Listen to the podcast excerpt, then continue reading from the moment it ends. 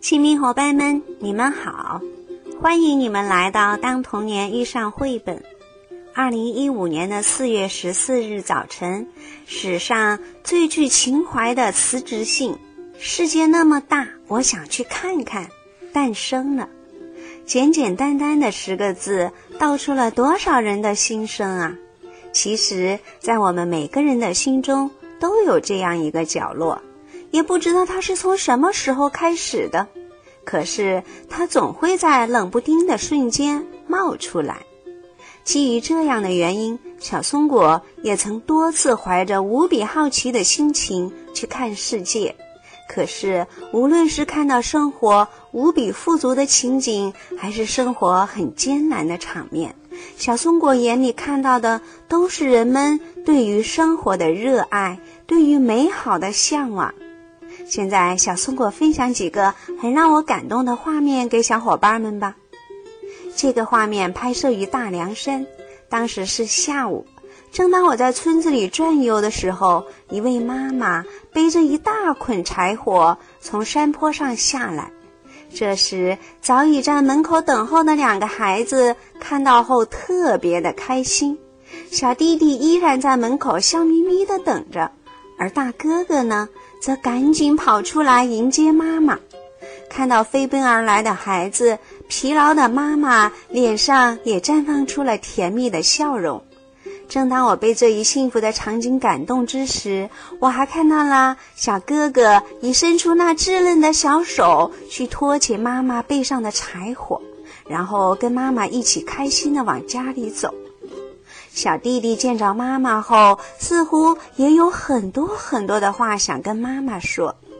回来以后，每当我在翻看这些照片的时候，我的心中依然会感到无比的温暖。这另外一个画面呢，是在苏梅岛的海边，爸爸带着孩子在海边玩耍，如山一般伟岸的爸爸把孩子放在怀中。当不急不缓的海浪扑上岸来之时，有爸爸在静静地保护孩子，孩子呢可以开心地继续玩耍。看着这温暖的画面，让我想起了“父爱如山”这句话。其实，在外出旅行的途中，还有很多很多的画面让我印象深刻，有开心的，有快乐的，有振奋人心的。也有令人伤感的。总之，大世界有大精彩。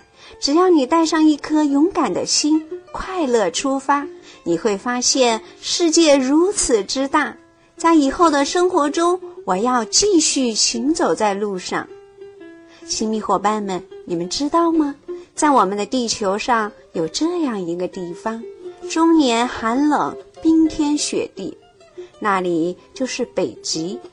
这里最具有代表性的动物就是北极熊，多么可爱的小熊呀！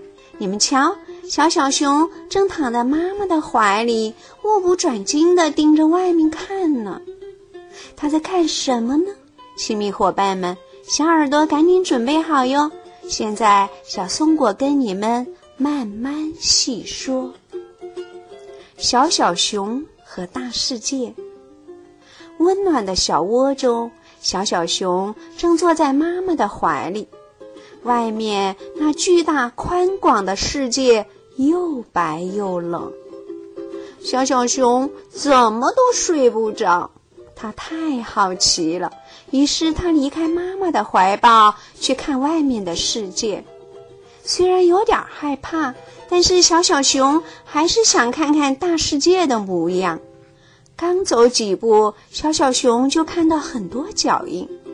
哦，不是大大的脚印，哦，是超级大的脚印。虽然有点惊慌，但小小熊还是决定瞧瞧大脚印是去什么地方了。大脚印一路向前，越过弯弯的小路，穿过浓密阴暗的树林。小小熊抬头一看，觉得夜空就像一床又大又黑的毯子，毯子上开了一个大大的洞，这就是月亮。小小熊开始觉得自己是那么的小，那么的孤单。走着走着，小小熊来到了海边，大海是那么的大，那么的宽，小小熊觉得自己更渺小了。于是，小小熊轻轻地坐下，开始想念妈妈温暖舒适的怀抱。突然，哗啦一声，一个小家伙吸着鼻子跳上了岸。“你是谁呀？”小家伙好奇地看着小小熊。“我是小小熊。”小小熊说。“你又是谁呢？”我是海豹仔仔，小海豹说：“你也害怕这个大大的、宽宽的世界吗？”小小熊问。他看到小海豹仔仔这么小，心想他一定也很害怕。不会呀，小海豹说：“大海里很多很多动物比我还小呢，它们也不害怕。”大世界里有很多大精彩，你只需要更勇敢。我想变得更勇敢。小小熊心里充满了期待。好啊，那就和我一块儿来个大冒险吧！海豹仔仔提议：“我们可以做很多很多有趣的事情呢。”好。小小熊顿时觉得勇敢多了。在巨大蔚蓝的大海中央，小小熊和海豹仔仔坐在巨大的冰山顶上，一起看鲸鱼在海面翻跟斗，又一起为天上的星星取名字。